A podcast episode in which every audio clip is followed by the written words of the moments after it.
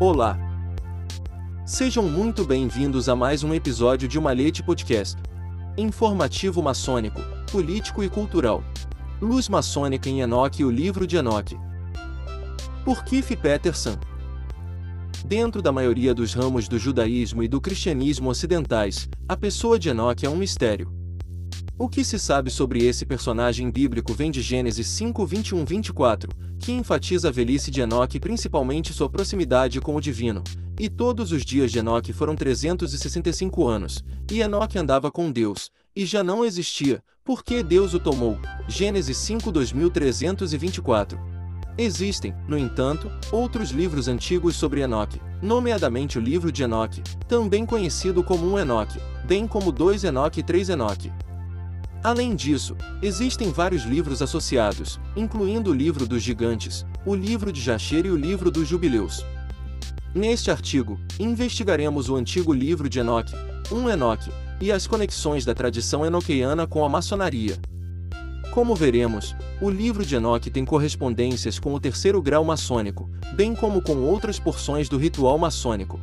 Uma primeira olhada no livro de Enoque levanta mais perguntas do que respostas, Histórias fantásticas de gigantes e semi-anjos, assim como a estrutura nada convencional da obra montada a partir de uma variedade de fontes anteriores, resultaram na exclusão do livro da maioria dos cânones das escrituras como apócrifo, embora seja considerado bíblico em alguns ramos do cristianismo etíope, e eritreu, e judaísmo.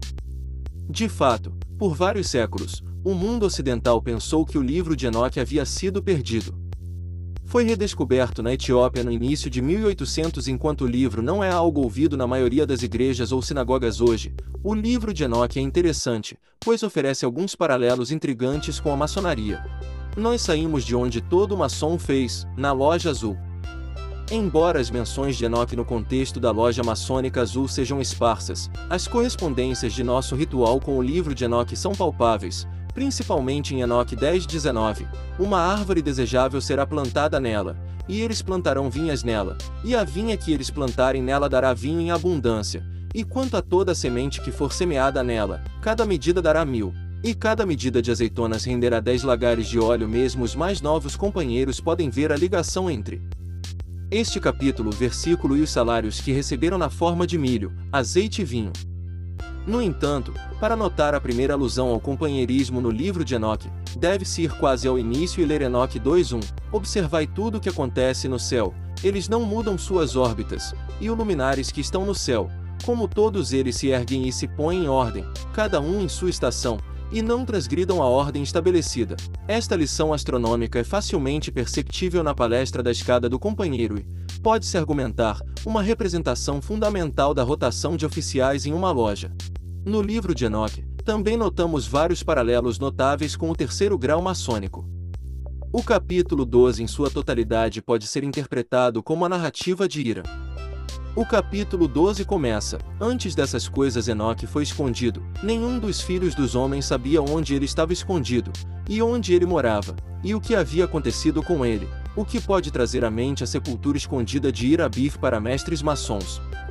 O final do capítulo 12, o assassinato de seus entes queridos eles verão, e sobre a destruição de seus filhos eles lamentarão, e farão súplicas até a eternidade, mas misericórdia e paz não alcançareis. Pode também lembrar o maçom da exumação do filho da viúva, e a falta de obtenção daquilo que foi perdido para uma geração futura.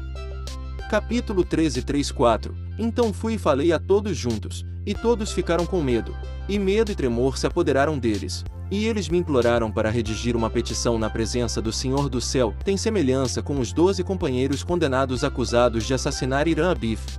Além disso, o livro de Enoch expressa sutilmente o mais fundamental dos princípios maçônicos, o da luz, pois três parábolas inerentes ao texto começam e terminam com anotações de luz que são de fato antigas referências à luz na tradição judeu-cristã.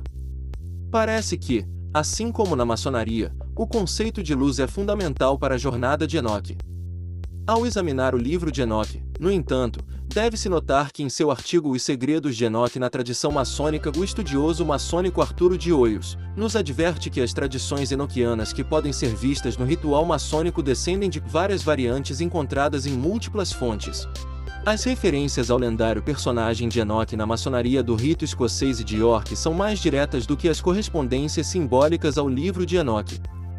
A abóbada de Enoch desempenha um papel fundamental no trabalho ritual de ambos os corpos anexos. Como este é o diário do rito escocês, seguiremos como isso é apresentado no 13 graus grau do rito escocês na voz do Dr. Rex Hutchins de A Ponte para a Luz. A tradição maçônica nos diz que Deus, vendo em Enoque um homem de virtude perfeita, eleito para revelar a ele seu verdadeiro nome de Deus. Depois de recebê-la em um sonho, a visão de Enoque continuou e ele foi transportado verticalmente através de nove arcos para uma abóbada subterrânea que continha uma placa triangular de ouro sobre a qual estava escrito o nome de Deus. Enoque interpretou o sonho como um sinal de Deus, e após uma longa jornada por Canaã, ou a Terra Santa, escavou nove compartimentos verticalmente na terra, cada um coberto por um arco, o mais baixo escavado em rocha sólida. Nesse aposento, ele colocou um pedestal de alabastro e o montou sobre um cubo de ágata em um dos lados do qual havia fundado uma placa triangular de ouro com a inscrição do nome da divindade, cumprindo assim o propósito de sua visão. Acima dos apartamentos, ele construiu um modesto templo de pedras brutas com uma passagem secreta para os apartamentos com um anel através dela. A Bíblia nos fornece a razão para as pedras não lavradas, pois Deus decretou que seus altares fossem assim. E se me fizeres um altar de pedra, não o edificarás de pedra lavrada. Êxodo 20 25. De acordo com a tradição do 13 graus grau do rito escocês, Enoque, o bisavô de Noé, sabia do grande dilúvio que inundaria o mundo na época de Noé e fez preparativos antediluvianos para que o cofre fosse fechado e protegido em ele vem o dilúvio. Esta lenda envolvendo Enoque continua no 14 graus do rito escocês, que apresenta a abóbada de Enoque de orientação vertical, que é emblemática da ascensão espiritual de Enoque a Deus. Na maçonaria do rito de York, os pilares de Enoque, presumivelmente os pilares que estabilizam a abóbada, são tão importantes, embora não tão referenciados, quanto os pilares de Salomão, pois dentro dos pilares de Enoque estão armazenados todo o conhecimento do mundo antediluviano assim como os segredos das sete artes e ciências liberais. No entanto, Indiscutivelmente, o papel mais importante que a abóbada de Enoch desempenha no ritual e tradição maçônica é que dentro dela está a pedra cúbica que revela o nome inefável de Deus. Dado que Enoque foi escolhido por Deus para ascender com ele ao céu em forma viva, teria parecido natural para ele ter sido agraciado com o nome único de Deus. Como vimos, o livro de Enoque oferece numerosos paralelos interessantes com o ritual maçônico. Na tradição bíblica, apócrifa e maçônica, Enoque era um homem justo cujos olhos foram abertos por Deus. Livro de Enoque 1-2. Assim, de acordo com o ritual de York e o rito escocês, ele foi favorecido para descobrir o cofre e aprender o verdadeiro nome de Deus. De fato, o nome de Enoque na língua hebraica significa o iniciador. Enoque, o homem de caráter que andou com Deus, inicia os maçons em uma luz maior, tanto no livro de Enoque quanto no ritual maçônico. Edição de Luiz Sérgio Castro. Até um próximo episódio de Malhete Podcast.